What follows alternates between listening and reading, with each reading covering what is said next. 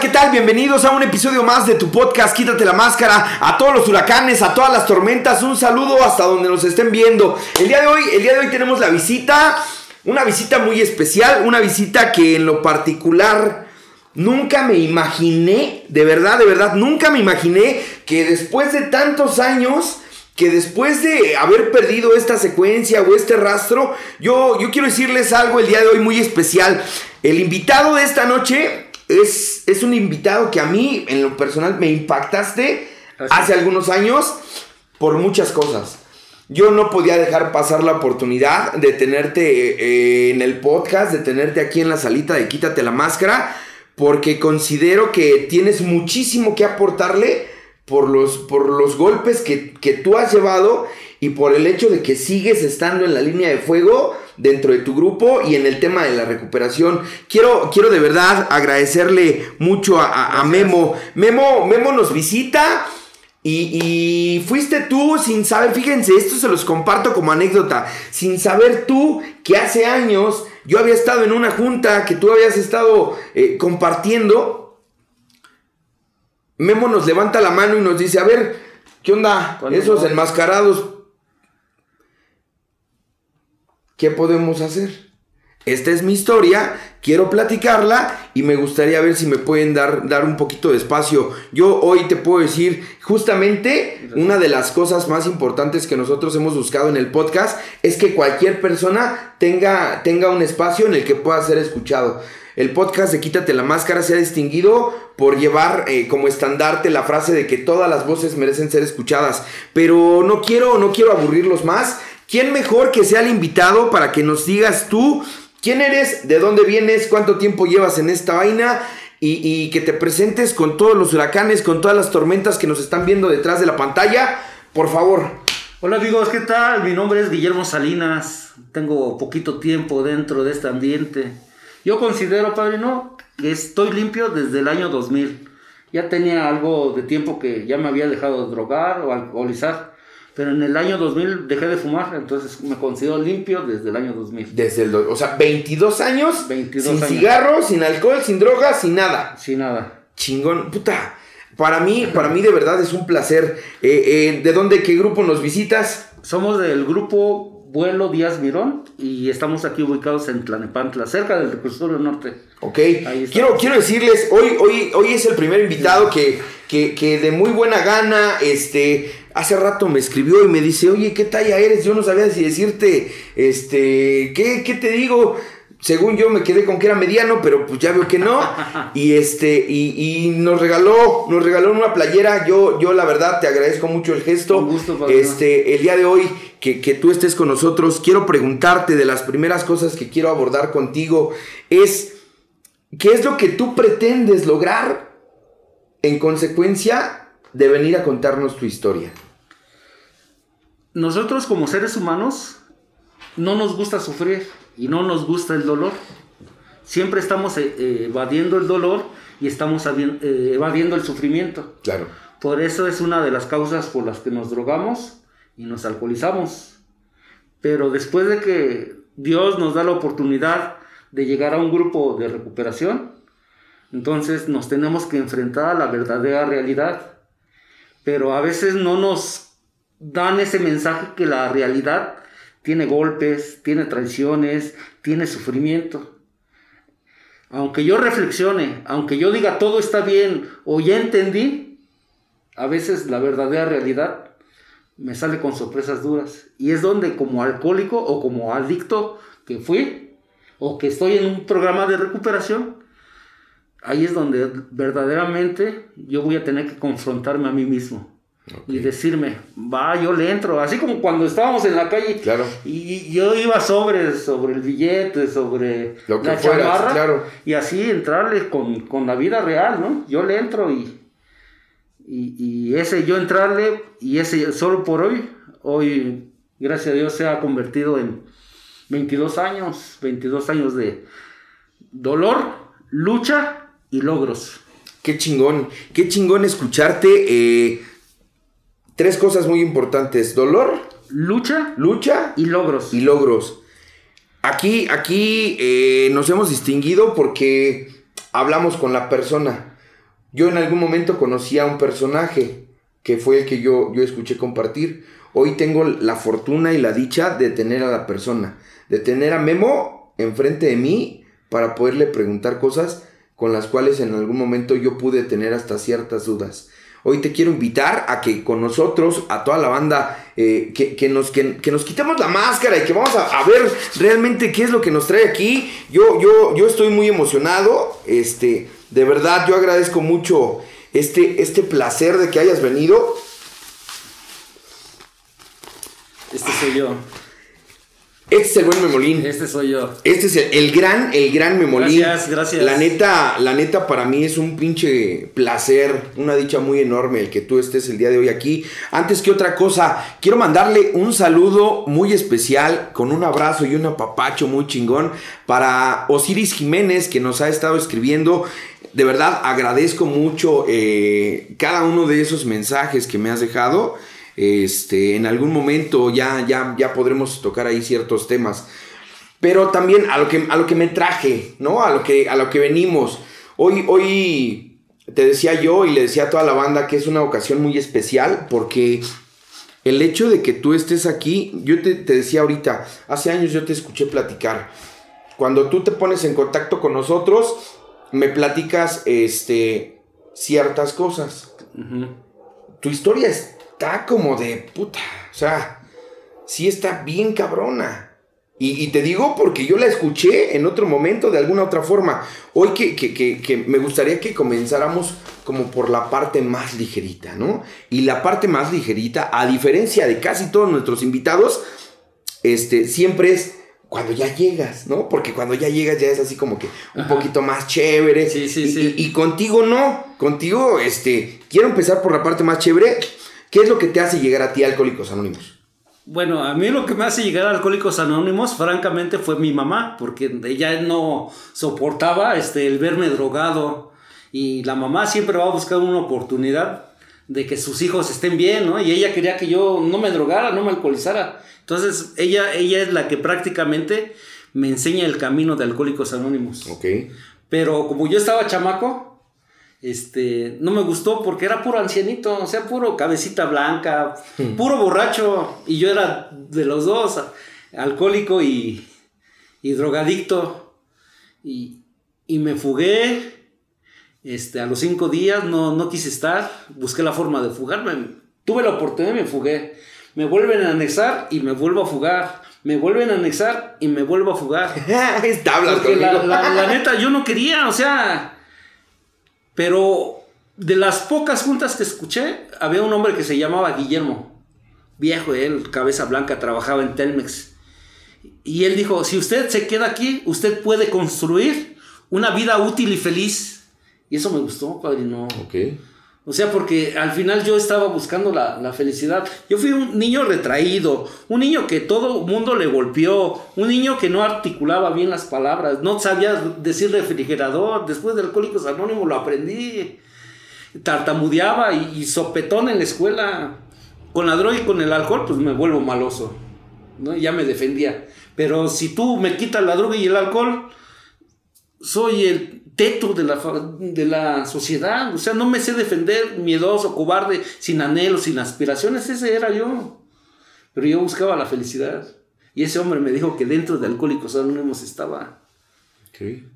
Fíjate, ¿cómo, ¿cómo, esto que tú nos acabas de decir, creo que hay, hay mucha banda, o va a haber mucha banda que, que va a poder hacer clic, ¿no? De repente, este muchos decimos que somos bien malos y que no, sé qué, y, que yo soy un tiro y...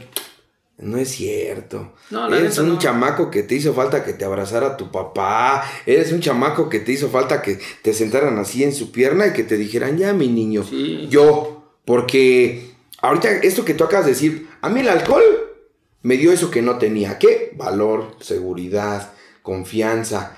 Y, y creo que esto, esto es muy, muy común. ¿No? De, sentirse menos, de, saberse menos, de verse menos y de, ser muy tímido, muy cohibido. A mí hasta la fecha, yo siempre se lo he dicho a la banda, soy un güey bien tímido, a mí me dan miedo las mujeres. Bien cabrón, te lo juro. Igual yo. Y, cuando te digo que me dan miedo las mujeres, yo no podía tener una mujer por, enfrente de mí porque yo sudaba, me sudaban las manos. Yo decía, mames, ¿qué hago? Más si está bonita, yo digo, no mames, no, ¿qué voy a hacer? Y si le digo algo, y, y con un gran temor al rechazo, me gustaría que nos platicaras un poquito más de cómo fue tu, tu, tu adolescencia, porque yo creo que es en la etapa de la adolescencia donde muchos de nosotros tomamos el hábito o, o el mal uso del consumo, ya sea de alcohol o de drogas. Fíjate, o sea, te, te decía, yo fui tan reprimido que cuando conocí la droga y cuando conocí el alcohol, yo me fui hasta el filo, ¿eh? O sea, yo me quise fugar hasta el filo, o sea, me fui, yo no hubo un proceso de decir cada ocho días, cada 15 días. A mí me gustó tomar y a mí me gustó alcoholizarme. Bien mono en la calle. Entonces, sí robamos, sí, sí, este, nos subimos a los camiones, quitábamos las cosas. En ese tiempo las medallitas. Las cadenas. Las cadenas eran el motín, picayelo que traíamos y órale.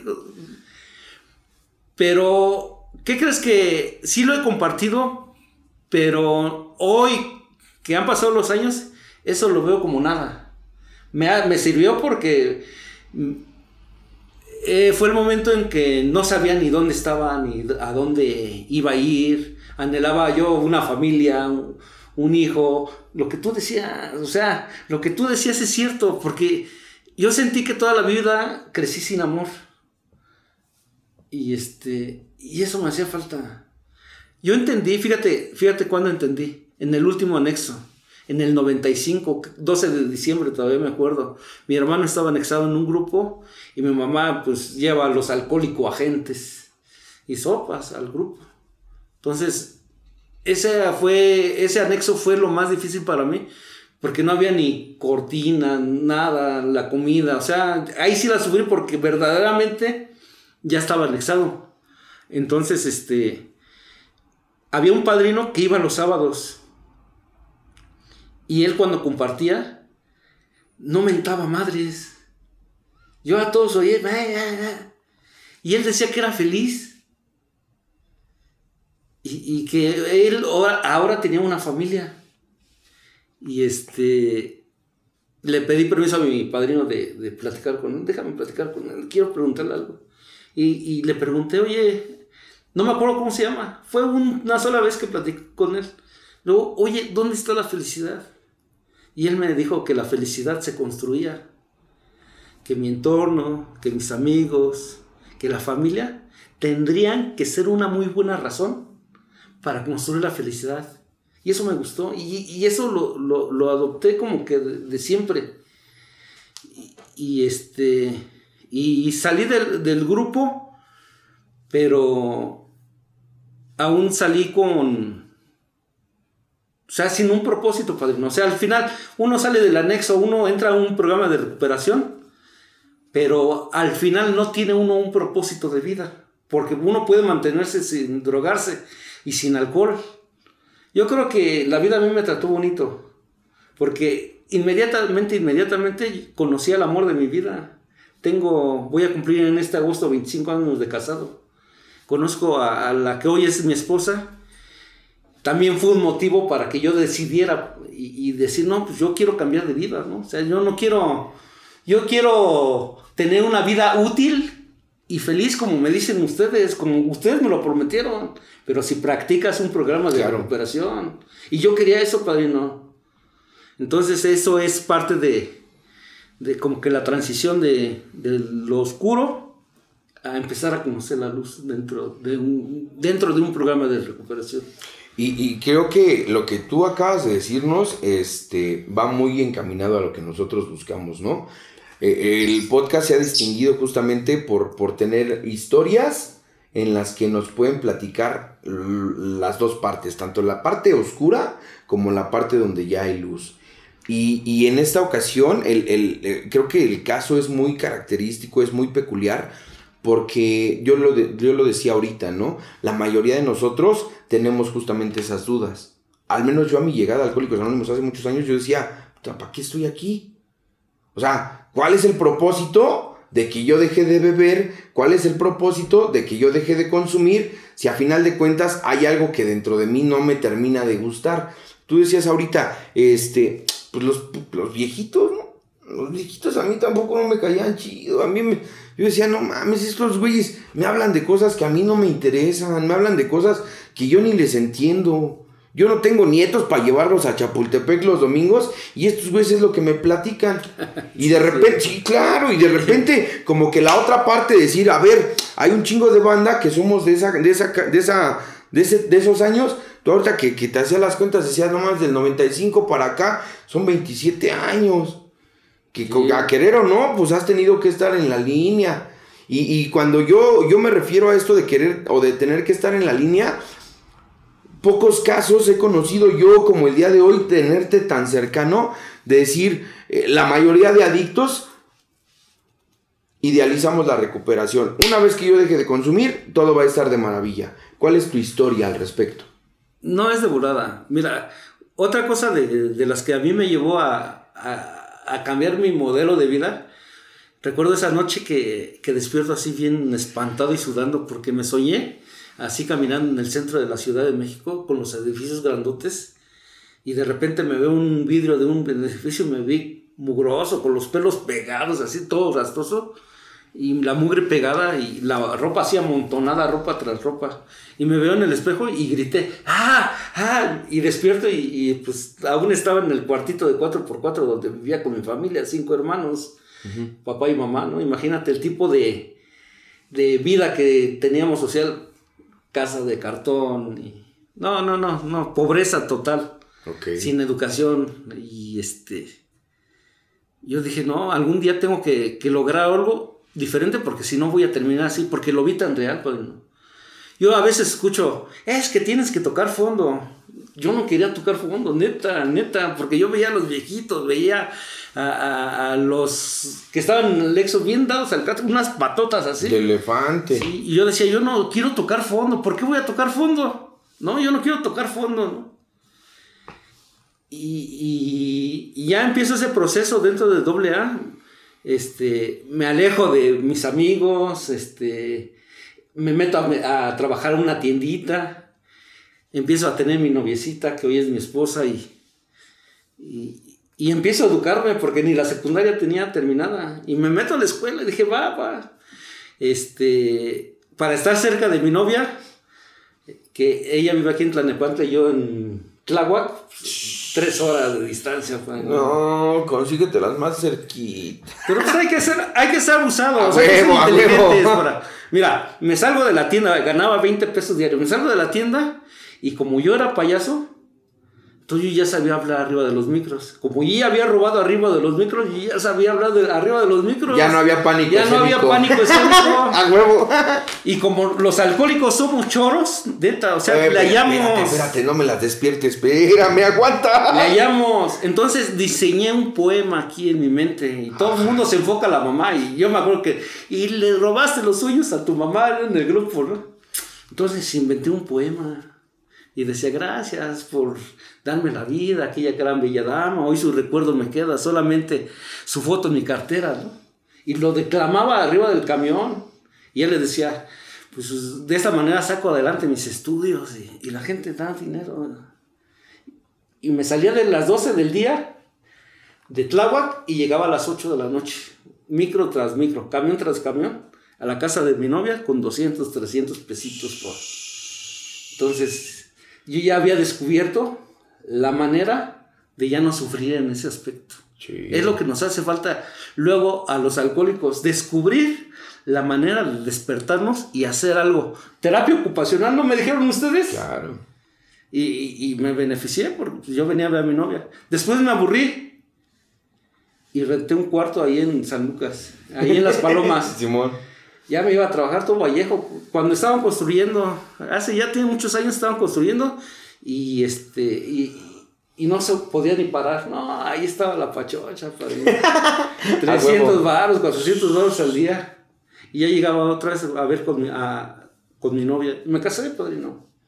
Me casé, terminé la secundaria.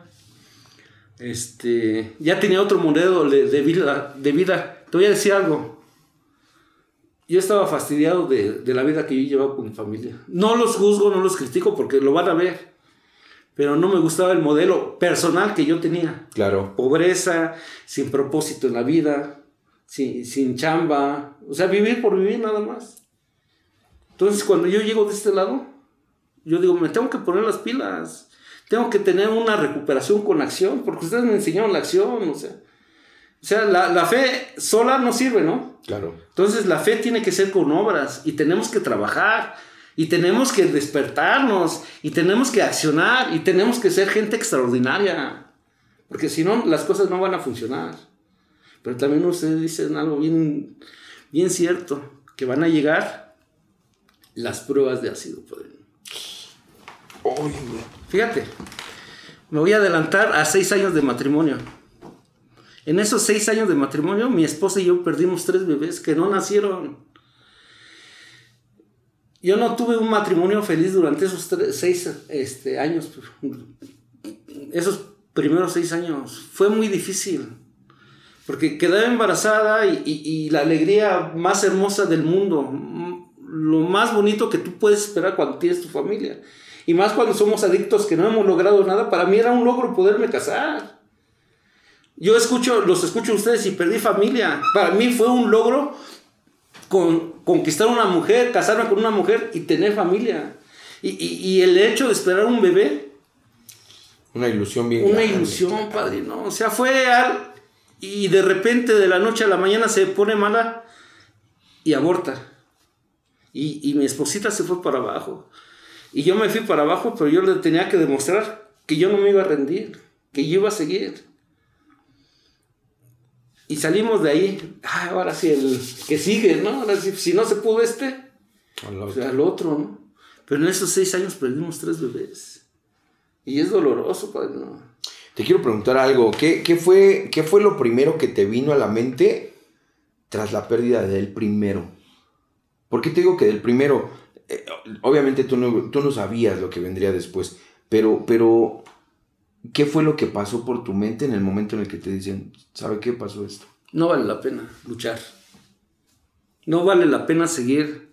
O sea, yo creo que muchos somos así. ¿De qué sirve que me esfuerce? ¿De qué sirve que deje de drogarme?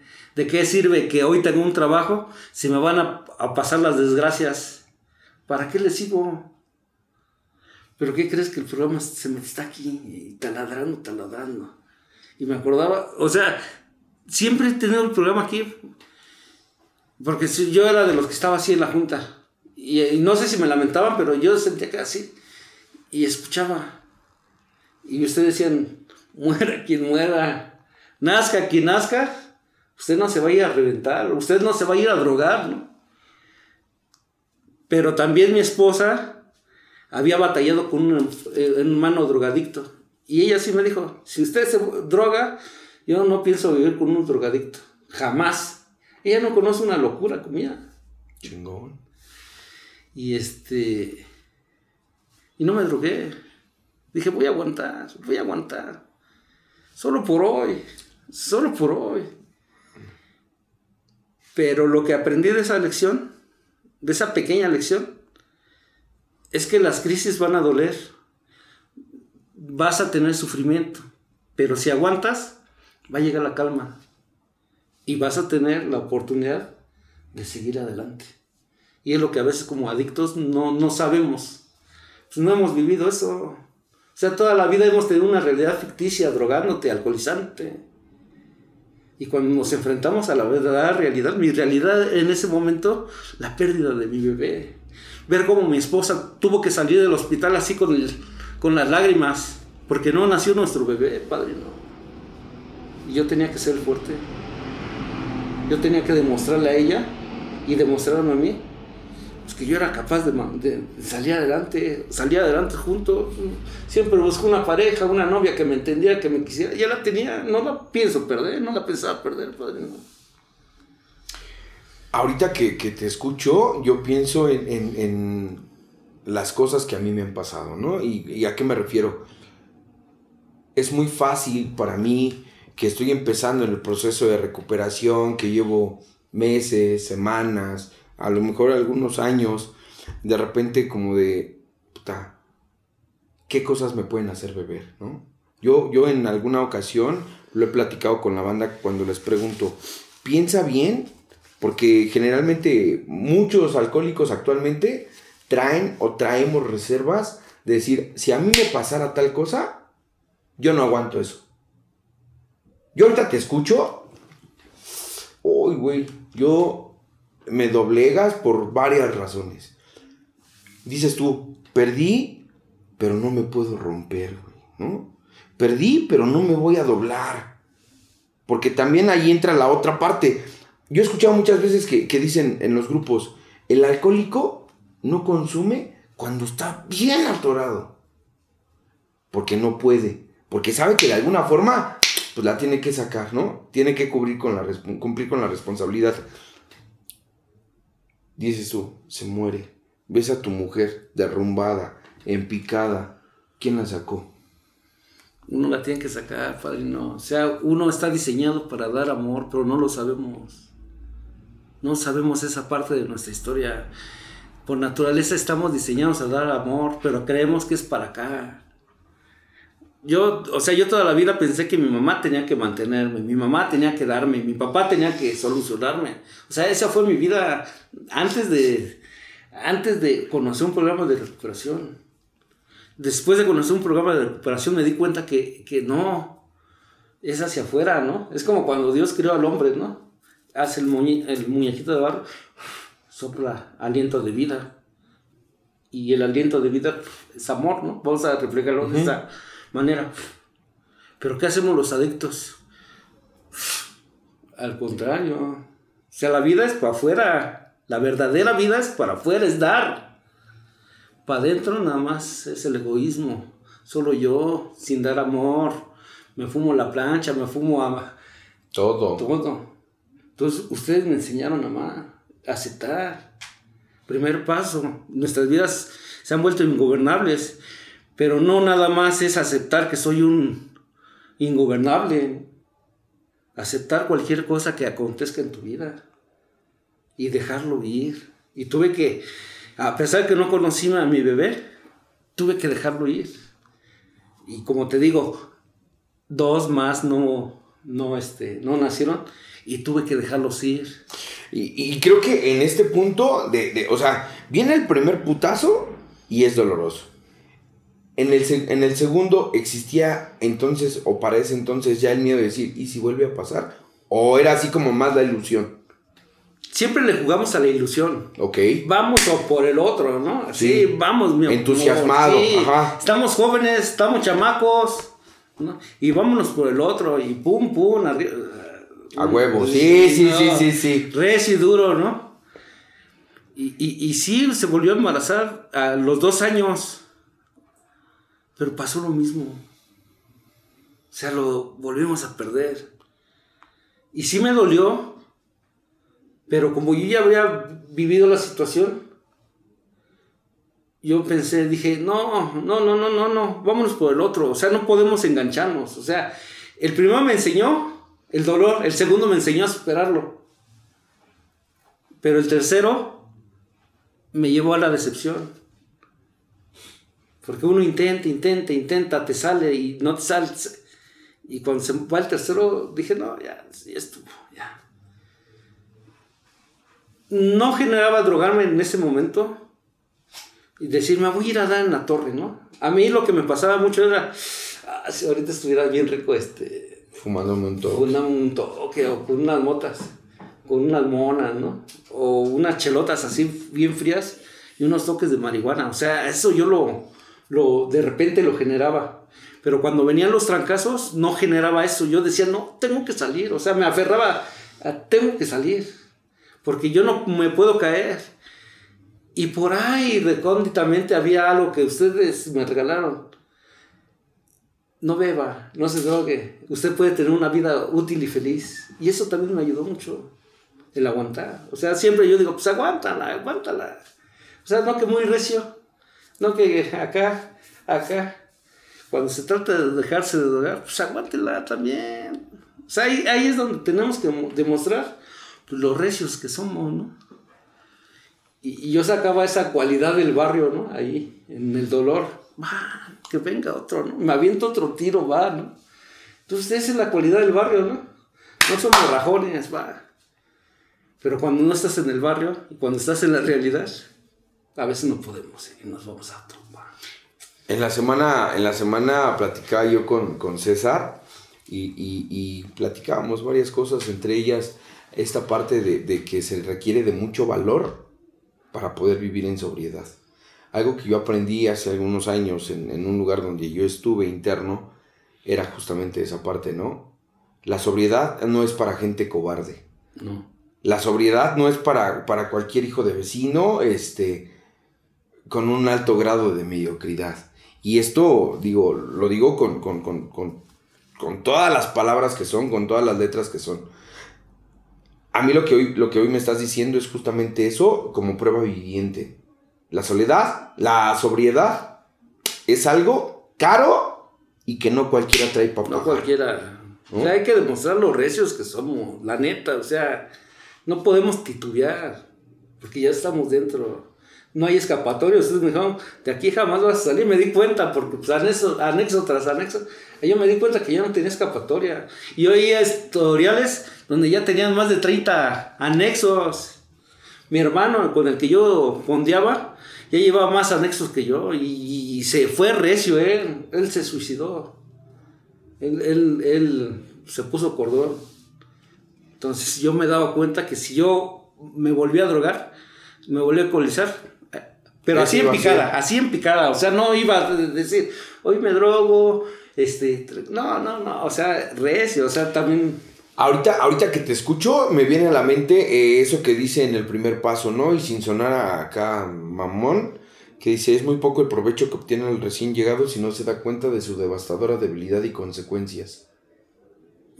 Mi devastadora debilidad y mis consecuencias. Mi devastadora debilidad, para mí, la piedra sus consecuencias, todo lo que se ha llevado, mi vida, mi libertad, mi juventud, relaciones, dinero, mi familia. Cuando yo me doy cuenta de eso, esto que tú acabas de decir, yo me di cuenta que si yo la vuelvo a cagar, va a ser hasta caída libre, sin paracaídas. Y, y, te, te, decía yo, a mí me puede impactar mucho. Yo, yo aquí lo platiqué un día. Yo no puedo tener hijos. A mí hace años me diagnostican que, pues no pinta mi pluma y, me dicen, ¿sabes qué? No se puede. A ver qué pedo. Y yo en algún momento me enojo con la vida y me enojo con Dios. ¿A ti te pasó algo parecido? Fíjate, ya estamos decepcionados de los tres bebés que perdimos. Pero no estábamos rendidos porque duro y dale, duro y dale, pues no te vas a rendir, ¿no? Y más si es rico el. la batalla, más si es sabrosa la batalla, pues no te vas a rendir. ¡A huevo, no! Ah, hay, que encontrarle sabor a la batalla. No, pues sí. ¿Sí A huevo. Tercer paso, poner mi vida y voluntad al cuidado de un poder superior.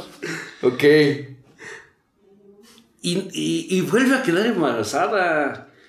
Pero ahí ya tuvimos mucho más cuidado y casi todo su embarazo estuvo en cama. Y hasta que nació. O sea, nació mi niño, imagínate. O sea, perdimos tres bebés que no nacieron. Cuando yo vi a mi niño por primera vez, eh, yo pensé que no iba a tener hijos. Dije, no manches, o sea, o sea, un hijo es todo. O sea, para mí era todo porque pues, ya había perdido tres bebés. Nace, yo me acuerdo que llego al hospital así chiquito, así, así. Me dejan cargarlo así. Dice, agárralo del cunero, ¿no? Y lo agarro así. Así bonito. Lo empiezo a acariciar. Mis lágrimas empiezan a, a correr y, y era un niño rubio, ojos azules. Me dice la enfermera, ese no es. Ah, este güey.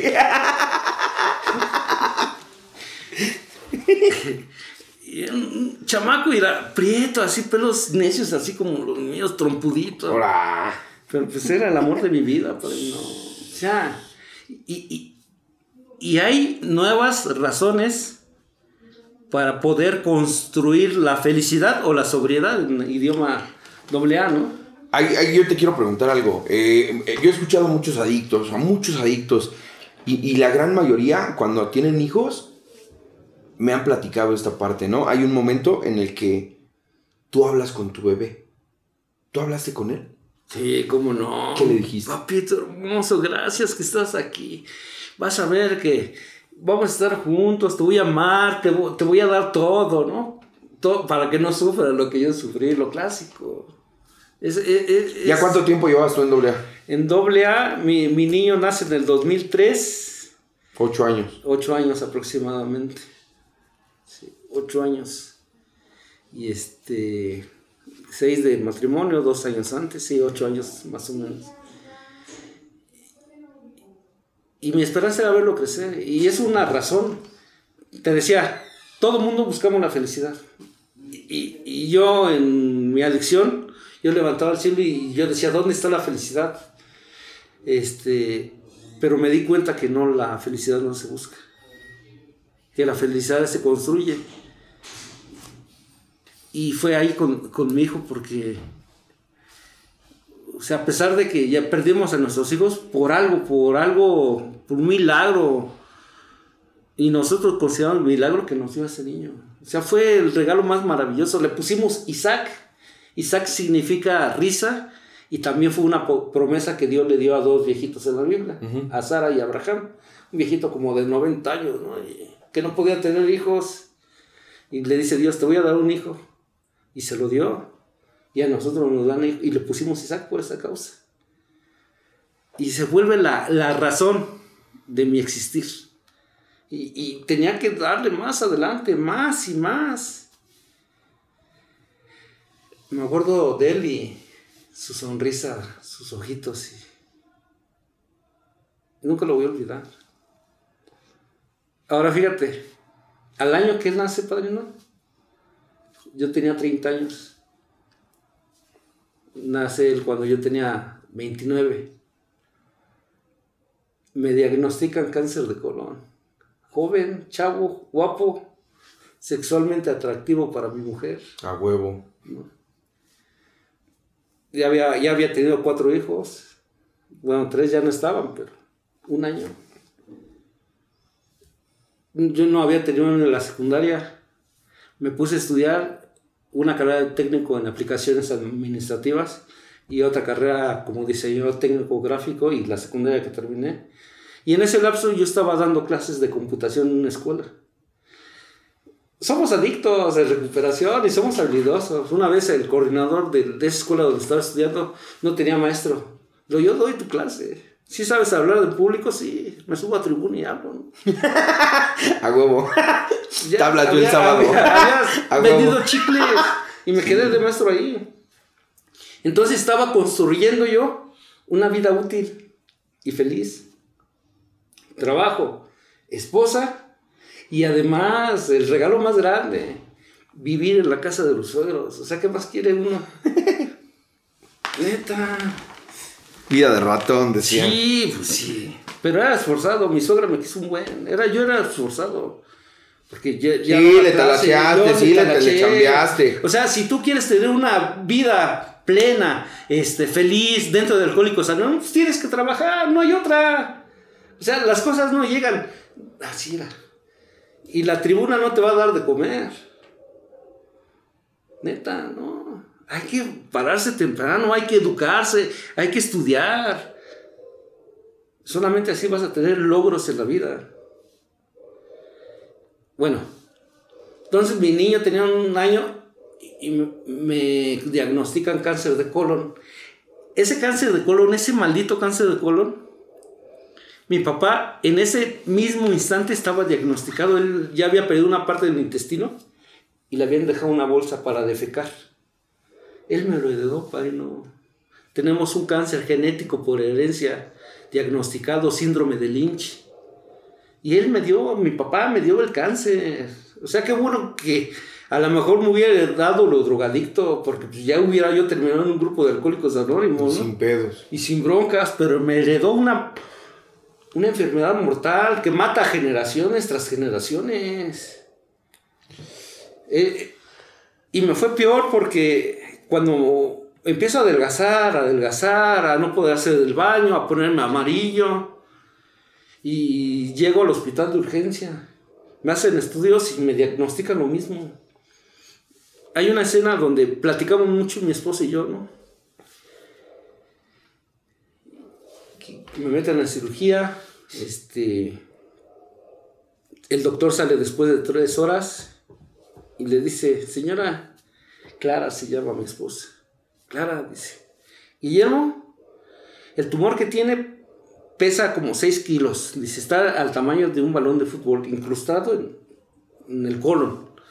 Ya se lo quitamos, pero está perdiendo mucha oxigenación en el cerebro. Sus pulmones se están llenando de fluido. Al arrancar el tumor, des, deshicimos la vejiga porque como tiene venas, tiene arterias. Se desgarra. Quitaron la vejiga con todo el tumor. Dice, ya no tiene vejiga. Se está perdiendo mucha sangre. Nosotros le estamos poniendo, pero está perdiendo más de la que nosotros le estamos poniendo porque nos estamos tardando en tapar esas arterias del tumor. Usted decida. Si usted este, quiere cuidarlo, va a ser un vegetal. O, o aquí lo cerramos. Decida. Yo no estaba presente. Era la decisión de ella. Y ahí aprendí una lección muy hermosa. O sea, cómo, cómo realmente sí existe el amor hacia las demás. Sí existe. Porque ella estaba dispuesta a, a cuidar a un vegetal. Y ella le dijo al doctor, no doctor, yo soy una persona de fe y creo mucho en Dios. Si yo tengo que cuidar a ese hombre, lo voy a hacer con mucho amor.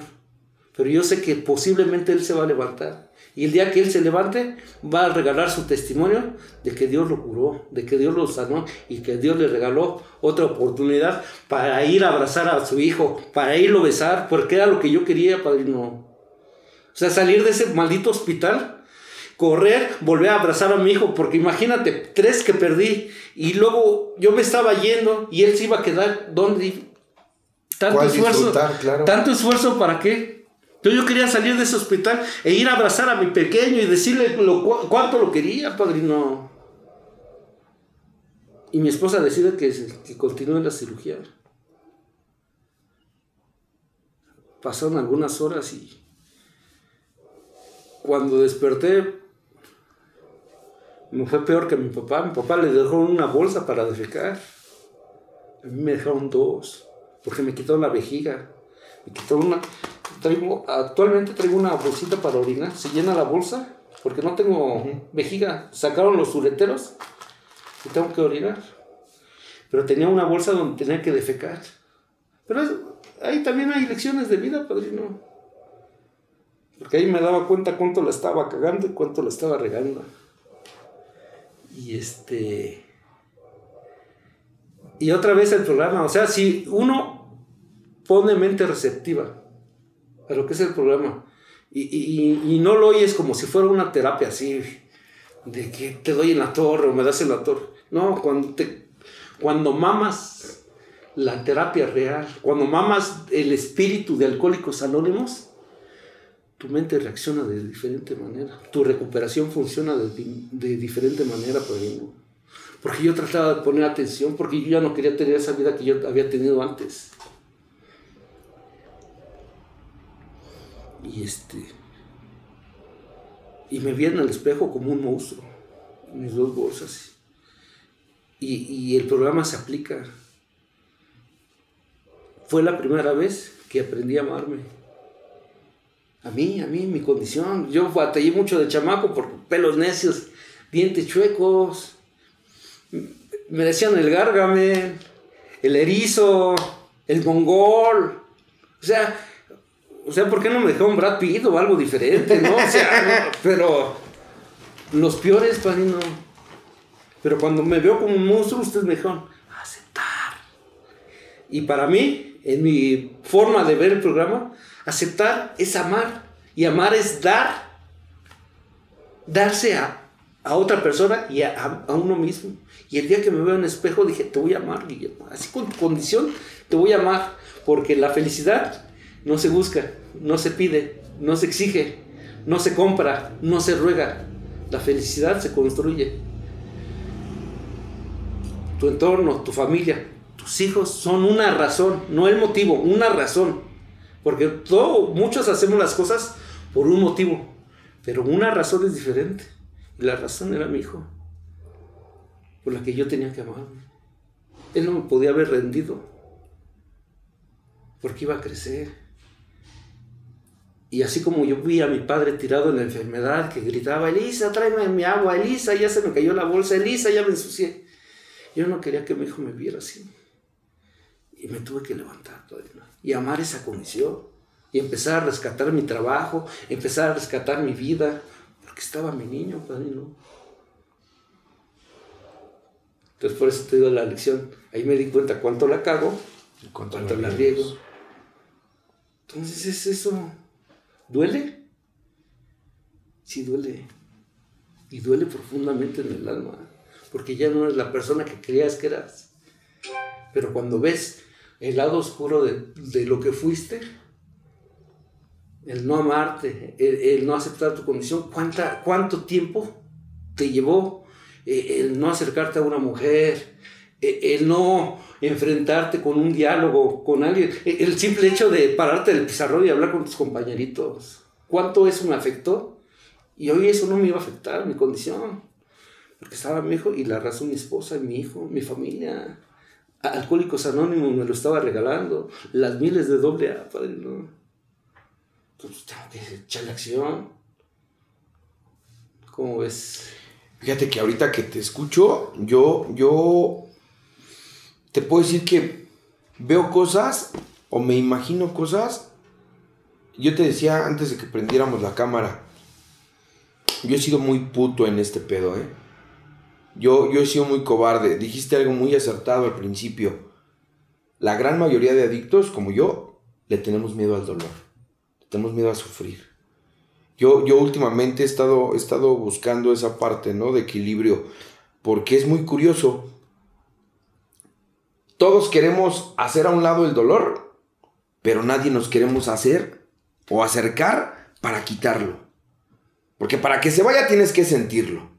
Y de igual forma, el amor nos causa un chingo de miedo, ¿no? Esto es, esto es algo bien complejo y que yo le he estado buscando la forma, ¿eh? Porque por un lado mi mente me dice, güey, yo quiero que me amen. Yo quiero encontrar, y, yo me poncho y me voy a poner bien, me vale madre. ¿eh? Yo quiero encontrar una que me ame. Y ahorita, y te lo digo con mucho, mucho respeto y mucho, mucho cariño, el, el verte a ti platicando, decir, tu pareja, que diga, como usted, yo le voy a echar huevos yo en lo personal digo, no mames. Todo el mundo quisiera una pareja así, güey, ¿no? Pero, pero para sentir ese amor, pues hay que evitar el miedo, ¿no? Y si se va, y si me engaña, y si esto, y si aquello, y si luego pasa tal cosa, es un pedo. Porque para llegar al dolor y al amor, lo que tienes que evitar es el miedo, lo que le tienes que partir su madre es al miedo. Y es algo con lo que yo vengo ya predispuesto. Dice, el miedo es una enfermedad del alma casi por sí sola. Esa hebra tan podrida, tan corrosiva, capaz de destrozarte todo. Eh. Y, y, que para mí, en lo personal, ha sido una talacha constante. Te decía, yo soy muy cobarde. A mí no me gusta que me duela. A mí no me gusta sentir que me enamoro porque me da miedo la pérdida. No es el amor lo que me da miedo, ¿eh? Es la pérdida, es el fracaso, es, es el engaño, es la mentira. Sin embargo, todo eso me obstaculiza para que yo pueda llegar al amor. Yo te escucho y tú dices, tenía un motivo, tenía una razón. Y haces la diferenciación, ¿no? Un hijo después de tres pérdidas. La ilusión de cualquier persona. Que después de esas pérdidas, ver materializado ese sueño es decir, yo de donde me tires, me voy a volver a parar y vamos a ir sobres. ¿Qué más fue lo que pasó? Saca yo, padre, no, porque.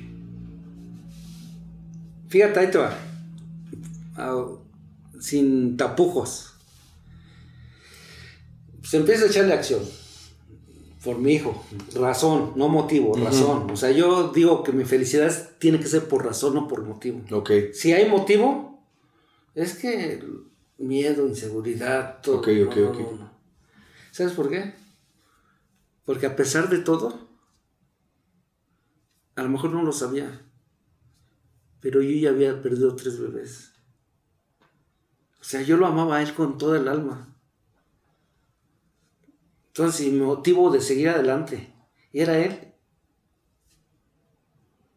¿Qué hubiera pasado? es más, ahí te va, padrino. Un año después de mi enfermedad, aún yo recibiendo quimioterapias, aún a, punto de recibir radioterapias porque quedé jodido. Imagínate todo el estómago destrozado. Tengo una herida así, luego infectada, más de seis meses para sanar. Luego se me rompía la bolsa y se caía la popó, la orina encima de, la herida. Y, mi esposa me, me, tenía que limpiar.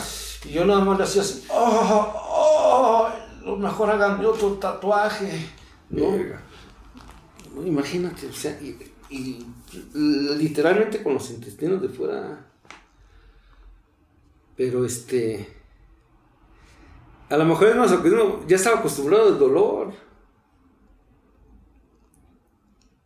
Y recuerdo ese 9 de abril 2005, sábado.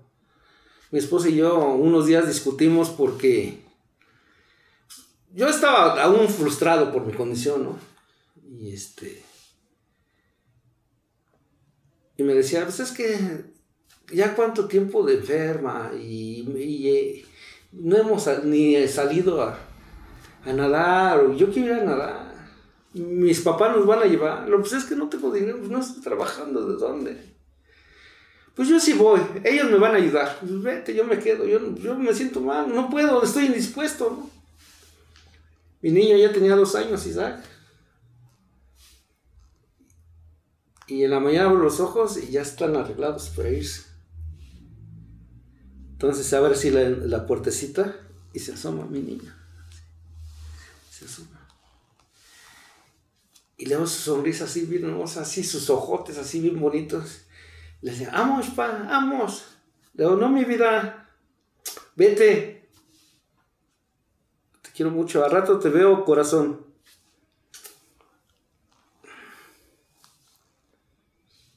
Fue la última vez que lo vi con vida, padre. Se ahogó en el balneario. O sea, ¿te imaginas? Yo, la neta, son de las cosas que ahorita que yo te escucho y, te lo dije muy claramente, ¿no? De repente es muy fácil que yo me haga de pedo por muchas cosas. Que si, y neta, ¿eh? Yo no, no, no estoy hablando de más, ni tampoco lo comparo para nada, porque sé que que es muy preciado para ti, ah, yo, yo me la hago de pedo o yo me complico mi vida cuando termino una relación, cuando las cosas no se me dan, cuando la economía quizá no está como yo quisiera que estuviera. Ahí es cuando de repente es así como de, ¿qué pedo? Te platiqué en algún momento, hace muchos años, cuando yo me entero o cuando me dicen el primer diagnóstico de que no podía tener hijos, me fui en picada, ¿eh? En picada.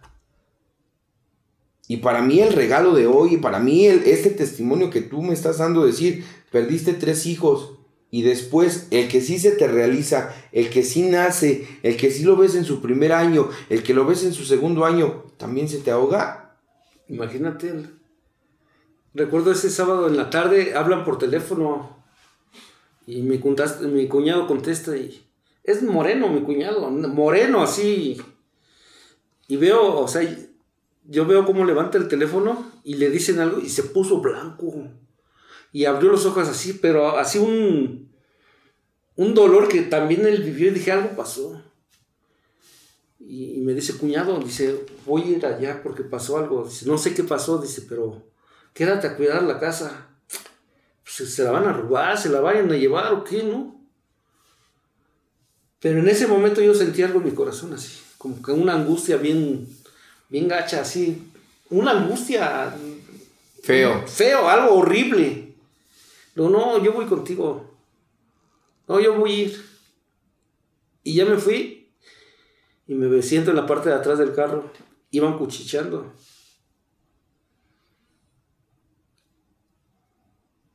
Yo nunca imaginé lo que me iba a encontrar. Porque llegamos al lugar. Me bajo del carro y no estaba mi esposa. Mi suegro se me acerca y me abraza y me toma del rostro y me dice, tu hijo se murió, se ahogó. Y fue un shock así terrible que yo sentí en ese momento, padrino. Y, y dije, ¿cómo, ¿cómo es posible? A ver, no, no entiendo. Si tu hijo está muerto, ¿y dónde está? Entonces ahí es cuando yo comprendo que al lugar donde estábamos llegando era como una agencia de funeraria. Y veo la agencia funeraria y me dice, está allá, lo tienen allá. Entonces corro y me subo unas escaleritas y un tipo se me pone enfrente y me dice, ¿dónde vas? Lo voy a ver a mi hijo, no puedes pasar, voy a ver a mi hijo. Dame permiso. Dice, está allá. Y, entro y era una camita así de piedra y el cuerpecito aquí, mira, tapadito con una sábana. Llego y hago esto. Y vi a mi nene sin vida. Y, empiezo a, verlo y, lo agarro así, mira, el cuerpo inerte. Y empiezo a gritar, ¿por qué Dios? O sea, ¿por qué me haces esto? ¿Por qué tengo que vivir todo esto? O sea, no me has dejado tener hijos. Los que me diste, todos ya se murieron, no pude tener tres. Luego tengo que eh, enfrentar la maldita enfermedad del cáncer. Y ahora me estás quitando lo que más amo en la vida. ¿Cómo es posible? Y, fue un dolor así terrible, ¿no? Y, me jala alguien del rostro y dice, no puedes estar aquí, por favor, salte. Me doy la vuelta y, mis, mi llanto, sí. Mi llanto. Entonces te había dicho que mi esposa no estaba, ¿no? Y, la agencia estaba así como que al lado de la, de la autopista. Y yo veía cómo pasaban los carros. Fa, fa, fa. Y en ese momento dije, ¿cómo va? ¿Cómo va? Y, nada más hice así. Y llega mi esposa y me abraza. Ella nunca supo qué iba a hacer o cuál iba a ser mi reacción. Y me dice, no pasa nada. Dice, yo estoy contigo. Ya se fue. Y yo creo fue, para mí, fue lo más doloroso. O sea, no me dolió haber, o sea, era una pequeñez la enfermedad que yo estaba pasando. En ese momento. Y ahí sí, yo a veces comparto en los grupos que, que no nada más se vive un fondo de sufrimiento tomando droga, tomando alcohol porque pues, terminas en la calle, terminas mugroso, sucio, y, a lo mejor sí llegas a conciencia. Pero no es lo mismo vivirla sin nada, Padre, no. Y, te hundes en lo más profundo del dolor y del sufrimiento, donde ya no quieres vivir, donde ya no quieres que, o sea, no sabes qué, o sea, nada más respiras por respirar.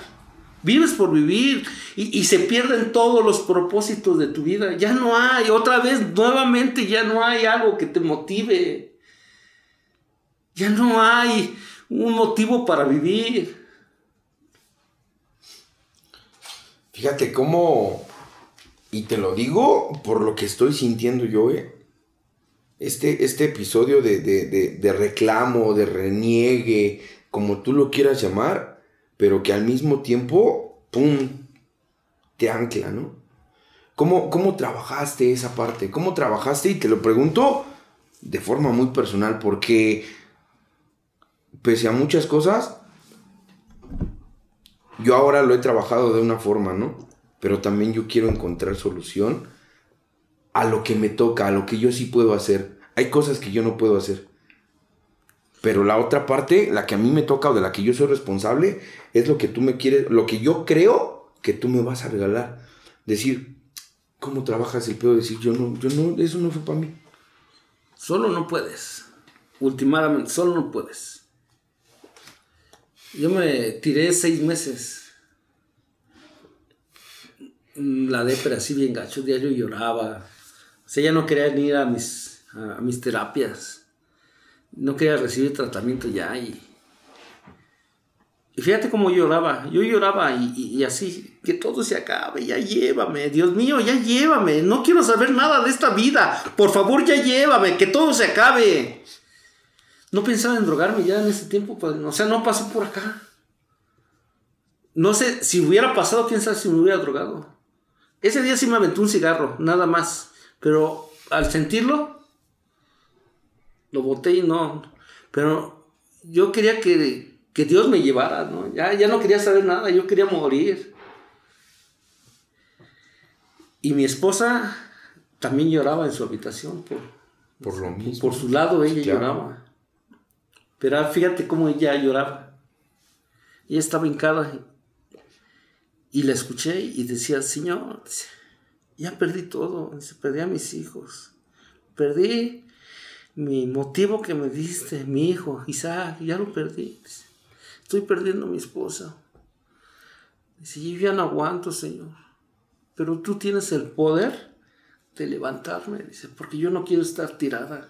Esa es la diferencia.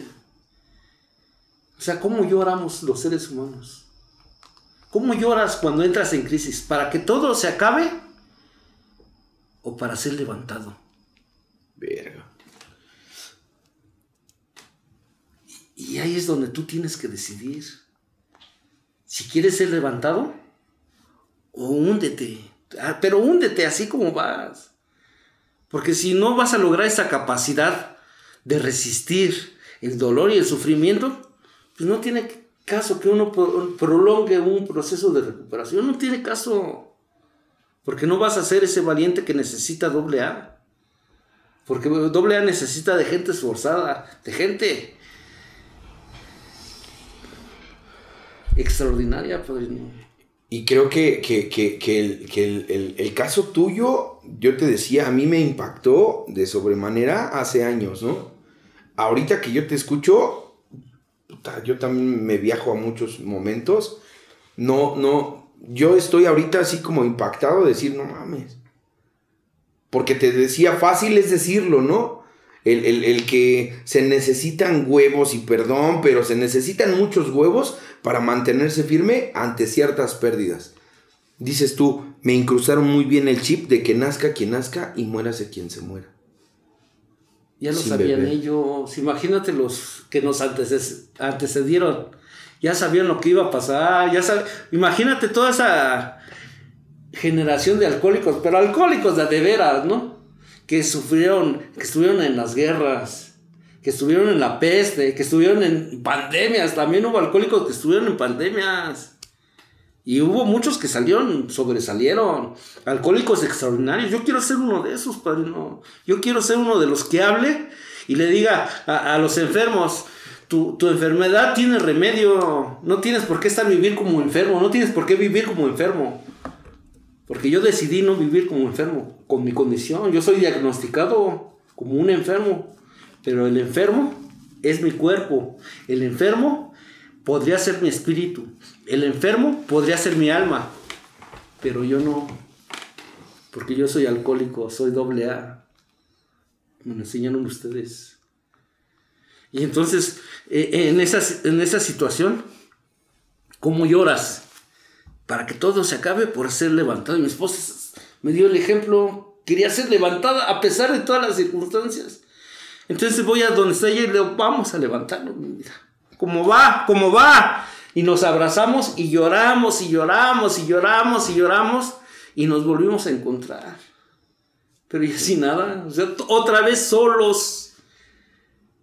Otra vez desde ceros. O sea, no importa cuántas veces caigas, no importa ¿Cuántas veces fracases? Siempre va a haber una oportunidad. Lo que decía Bill W cuando se le manifestó en el cuarto, ¿no? Fue hacia la cuarta dimensión. Siempre hay esa oportunidad. En cualquier circunstancia, no importa cuánto tiempo caigas, no importa, esa oportunidad está, aunque no caigas todos los días, ahí está esa oportunidad de levantarte. Y levántate como hombre, levántate como alcohólico. Es que a lo mejor tú tienes mujer, tú tuviste una mujer. Pues me costó trabajo tenerla ahí a un lado también, padrino, porque yo tuve que desprenderme también de amor y entenderla cuando ella estuvo caída, porque también la cuidé, también la, la entendí. Y el amor es recíproco. ¿Te imaginas si, si lo hubiera tratado con celotipia o hubiera sido un desgraciado eh, que la engañaba, que le pegaba. pues vámonos. ¿Hubiera tenido yo ese cariño en ese momento? No. Todo cuesta. Y todas las acciones que tú hagas van a tener una repercusión. Y ustedes me enseñaron a que yo tenía que ir por las mieles de doble A. Y en ese momento la repercusión que a mí me levantó fue el amor que en un principio y el entendimiento que yo le tuve a mi esposa. Y ahí estuvo para levantarnos juntos. Ahí está la receta, padre. Creo que, que, ahorita que, que se, se viene todas estas ideas a mi mente, es decir, yo me complico muchas veces la vida por cosas que no tienen tanta complejidad. Yo te escucho a ti y, me gustaría para ir aterrizando, para finalizar la, la, plática que tenemos, el cómo, cómo vuelves a resurgir. Porque yo sé que no es fácil, yo sé, yo no tengo ni la más mínima idea al, al alcance de mi dolor y mi percepción. A mí a veces me freno ante ciertas cosas, ¿Tú cómo pudiste sobresalir? ¿Cómo pudiste levantarte de tales putazos? Fíjate. Uno llega sin aspiraciones de nada, ¿no? Eh, haz de cuenta que fue como que mi recaída, ¿no? Ok. Porque pues, vamos a tomarlo así como una recaída. Y tienes, estás en el fondo, no sabes nada. Yo leí un libro de Dante Geber que hablaba de la visión que todos los seres humanos necesitamos tener una visión, que tenemos que convertirnos en seres humanos con una visión.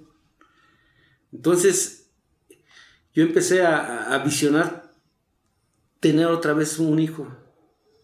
Y, empezamos a esforzarnos porque este pues ya le gana, ¿no? Y, pero los doctores me decían, que, me decían que yo no tenía la capacidad de tener hijos. ¿no? en ese, en ese dime direte, mi esposa y yo nos volvimos a disfrutar como nunca porque pues, nos fuimos de vacaciones, trabajábamos para los dos, pues, ya no teníamos hijos, o sea, ya no, no, había dolor, pero no teníamos por qué sufrir este, lo que había pasado, porque al final y al cabo, pues ya tenemos una vida, ¿Y a poco vamos a desperdiciar esa vida? Sí, aparte después de tanto dolor, eso al mismo tiempo los fue uniendo, los fue anclando muchísimo más precisamente por ese dolor, ¿no? Por ese amor. Claro, y no voy a estar desperdiciando mi vida por... Hoy no sufro porque se fue Isaac. No sufro, neta. O sea, si ya no lo amo. No puedes amar algo que no tienes. No lo amo. Se fue de mi vida y ya no sufro porque no está. Entonces estuvimos buscando la forma, visión, estuvimos buscando de volver a tener hijos y el programa, Dios, como ustedes lo quieran llamar, es tan maravilloso y los milagros existen que nos dio la oportunidad de volver a tener hijos. Un hijo, tengo un hijo que tiene nueve años de edad. Es el amor de mi vida, Padre. No. Me quedé sin trabajo, me quedé sin nada.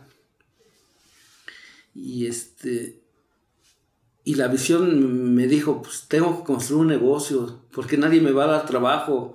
No podía ir a una, a una fábrica, porque por mi condición ya no me daban. Donde estaba dando clases ya no quisieron darme este, trabajo por mi condición. Entonces yo como alcohólico, yo no me puedo quedar ahí tirado, esperanzado, a que mi suegra y mi suegro me resuelvan la vida. Te hablo así porque pues, yo estaba ahí en la casa de mis suegros tuve que levantarme, tuve que construir la felicidad que yo quería a través de una visión. Y, empezar a, aprender otra vez modelos de negocios, qué podía fabricar, qué podía hacer, con la experiencia que me había dado la escuela. Y, y al mismo tiempo viene esta sorpresa de que volvemos a ser papás. Creo que, que, es de las cosas más grandes y tú decías ahorita en tu plática, en algún momento te quisiste preparar para también vivir las mieles, ¿no? Sí, eso es, esa es la visión. Prepararte. Las mieles de doble A no llegan así por sí solas, no son mágicas. Espérate a que lleguen las mieles. Quédese aquí. Venga. Ve conquista, ¿no? Ve conquista, porque eh, justamente eh, yo ahí, ahí sí, sí hago tablas con, esta parte que, que tú estás mencionando. Muchos muchos de los alcohólicos que yo conozco, no puedo generalizar, pero muchos de los alcohólicos que yo conozco hablamos de querer una vida de éxito y, tenemos esa falsa ilusión de que la vida de éxito es tener dinero, es tener eh, seguridad eh, emocional, es tener como la vida resuelta, ¿no?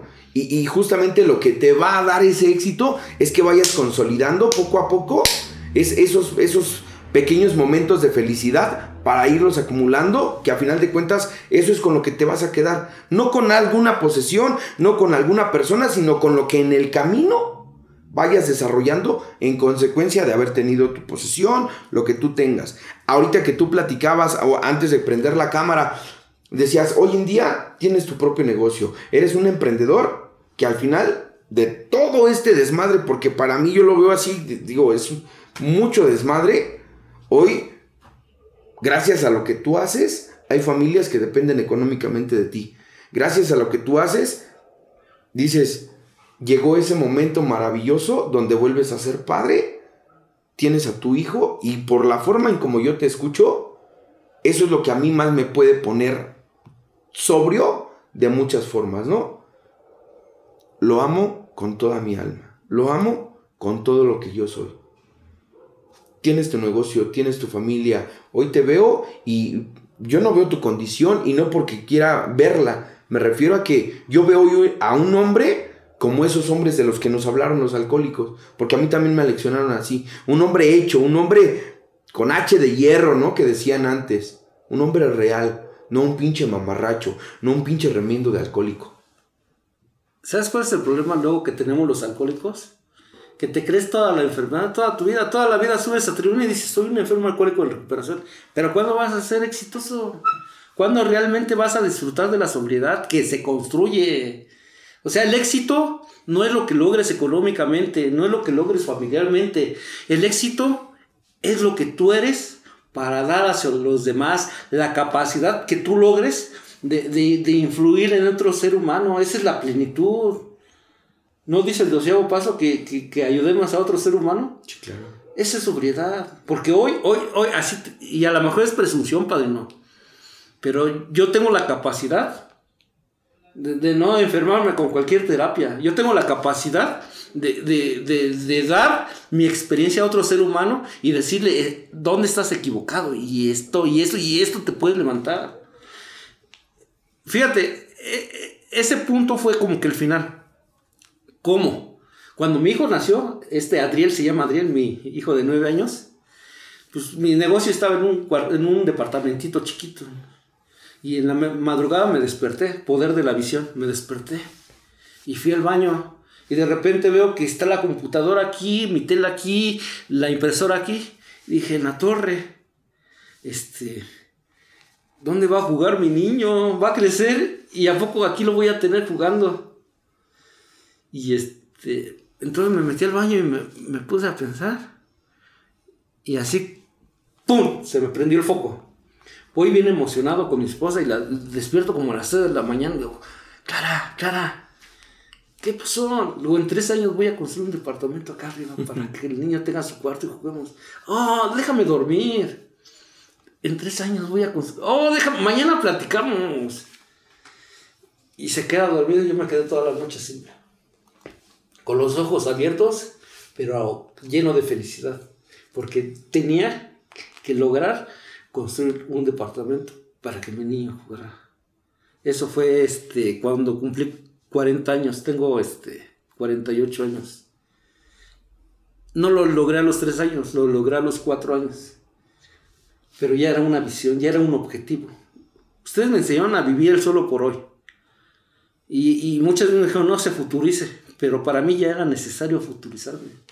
Tener un objetivo claro de lo que yo quería. Y, considero yo que, que, lo que siempre se nos ha dicho en los, en los, grupos de alcohólicos anónimos, no te futurices en cuanto al tema del consumo, en cuanto a beber, en cuanto a todo lo demás, futurízate. ¿Cómo te quieres ver dentro de cinco años? ¿Cómo quieres que tu vida sea dentro de tres, dentro de diez años? Porque obviamente a mí, a mí hubo un padrino Lalo que, que, que de verdad yo en algún momento lo quise un chingo, que me decía, ¿Cómo tú quieres tu vida dentro de cinco años? No, pues la quiero. ¿Y qué estás haciendo hoy? Porque se, va elaborando y lo que tú decías, ¿no? Se va construyendo. Es a partir de lo que yo haga hoy. Eh, yo veo a mucha banda aquí en la clínica. ¿Sabes qué? Ahora que salga, le voy a echar ganas. No, no mames. Échale ganas hoy. Porque hoy va a ir edificando lo que el día de mañana, sobre lo que vas a ir construyendo, sobre sobre lo que le vas a ir poniendo, todo eso demás que quieres que tenga la torre de tu vida. Tú dices, Dentro de tres años quiero mi departamento aquí. No lo logras en tres, lo logras en cuatro. Hoy, esto a, mí, a mí, a mí, a mí en lo personal, ¿eh? A mí es lo mejor que tú me puedes regalar. Decir, lo he logrado. Has logrado lo que todo el mundo pensó que no ibas a lograr. Tu propia familia, tu hijo, tu propio negocio. No, no necesariamente tienes que depender económicamente de, de ser, y no porque sea algo malo, sino de tener solamente un salario, sino que vas por más. Cuando recién me quedé con esa discapacidad, mi suegro y mi suegra me decían, ve al gobierno por tu credencial, que te den. Y yo le dije, no, o sea, yo me tengo que demostrar que yo tengo la capacidad. El día que sí necesite que alguien me dé, este, lo, lo, voy a tomar. La bronca que, que, los adictos tenemos es que como nos dan, todo es para acá. Todo, todo para acá. Entonces yo tengo que cortar esa, esa, esa debilidad de, de acá. Y esa madre es alcanzar madurez. Sí. O sea, realmente, él, dice, eh, me decía a mí un padrino, el fruto, cuando ya no pide nada del árbol, es cuando madura y cae. Cuando yo dejo de pedirle a la vida que me dé, es cuando yo maduro y es cuando yo voy en búsqueda de lo que a mí me gusta, de lo que yo quiero. Fíjate, vamos a cuestionar a la audiencia. Sabemos que debemos platicar con Dios. ¿Cómo platicas? ¿Pides o agradeces? Punto. Uno. Otra. Aquí se va a ver el grado de recuperación que tenemos y a lo mejor es un conflicto con muchos. Pero dime y reflexiona de aquí a tres años dónde vas a estar exactamente. Y tienes que estar en tres años ahí donde quieres estar. O sea, pregúntate y cuestionate eso. ¿Realmente estoy viviendo un proceso de recuperación o sigo en recuperación? Claro. ¿Realmente eh, estoy viviendo un proceso para lograr una vida útil y feliz? O simplemente me quedo en la felicidad. Porque la vida tiene dos opciones. Ser feliz o ser muy feliz. Punto. Todo lo demás que ha acontecido en mi vida solamente son pequeñas circunstancias que tuvieron que llegar para que yo decidiera cómo quiero vivir. Si feliz o muy feliz. Para, para despedirnos esta noche, yo, yo hoy te puedo decir, me quedo muy satisfecho de todo lo que yo escuché. Me quedo, y cuando te digo que muy satisfecho, porque también yo me llevo algo. Hoy, hoy te lo puedo decir muy, con, mucha sinceridad. Hoy yo me llevo algo muy importante.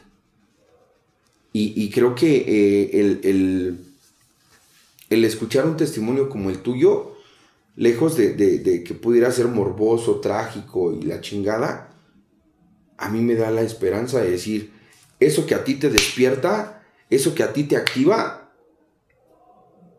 poderlo lograr transmitir a alguien y a través de ello crecer para, para solidificar un sueño, un objetivo, para mí es oro puro. Yo hoy, hoy de verdad te agradezco mucho el que, el que te hayas tomado el tiempo. Estoy seguro que, que, que esto va, puta, para las personas que, que, realmente tenemos el problema, para las personas que estamos trabajando constantemente en, en buscar ese, ese, ese motor para continuar, muchas veces es muy fácil compararnos, puta, pero es que ese güey le fue bien, pero es que ese güey todo le dan, pero es que... Y dicen, a ver, güey, compárate con una persona exitosa. Y hoy para mí, tú eres un güey, perdón que te lo diga de esta forma, pero es una persona sumamente exitosa. ¿Por qué? Porque no te doblegaste. ¿Por qué? Porque sigues manteniéndote en la línea. Porque después de 22 años que tú puedas decir, yo quiero platicar lo que yo he encontrado, lo que yo he vivido, eso a mí me da más que cualquier cosa. Memo, de verdad, yo te agradezco muchísimo, muchísimo. Estoy seguro que, que, no va a ser la única vez que vas a estar con nosotros. Ya vendrán más, más cosas y mejores. Hoy a mí me dejas sin palabras para muchas cosas, con un nudito aquí por, cosas personales y que yo te agradezco mucho esta, este testimonio de vida y de éxito que veniste a regalarnos. Estoy seguro que para la banda que nos está viendo, yo a nombre de todos los huracanes que nos están siguiendo, a nombre de toda la gente que, que nos ha mandado un mensaje, esto vale más que cualquier cosa, de verdad. No, no, no es el éxito tener dinero, tener mujeres, tener propiedades, tener ser tan conocido. El éxito es superarte a ti, doblegarte a ti por alcanzar lo que tú tienes como objetivo. Y hoy que tú lo tienes, no me queda más que decirte gracias por compartirnoslo. Gracias a ti. pues. Gracias por, por permitirme escucharte aquí y por dejarme ver que se puede vivir sin consumir a pesar de tanta dificultad. Te lo agradezco un chingo. Y ya para despedirme, ¿estás buscando la felicidad? No la vas a encontrar. La felicidad se construye. Tus hijos, tu entorno, tu familia son una muy buena razón para construir la felicidad. Felices 24 horas. Dios me los bendiga. Neta, me quedo atorado en muchas cosas. Te lo agradezco un chingo. Este, a a seguir en esta, en esta elaboración de eso que tú nos dices, ¿no? El elaborar esta felicidad que a mí en lo personal todavía quiero seguir continuando con muchas cosas. Hay que ser ambiciosos, padrino. Muchísimas gracias a toda la banda. De verdad, muchas gracias. Esperamos que, que- que de verdad puedan compartir. Hoy, hoy yo le pido a toda la gente que nos está viendo, ayúdenos a llegar y, y- y a que la historia de Memo eh, de verdad logre romper y, y- y llegar a más y más personas. Banda, muchísimas gracias. Esperamos seguir contando con su apoyo. La gente que no se ha suscrito, suscríbanse al canal. Síganos en Facebook, en Instagram. eh, descarguen el contenido en Spotify. Muchísimas gracias y hasta la próxima. Nos vemos, se los prometo.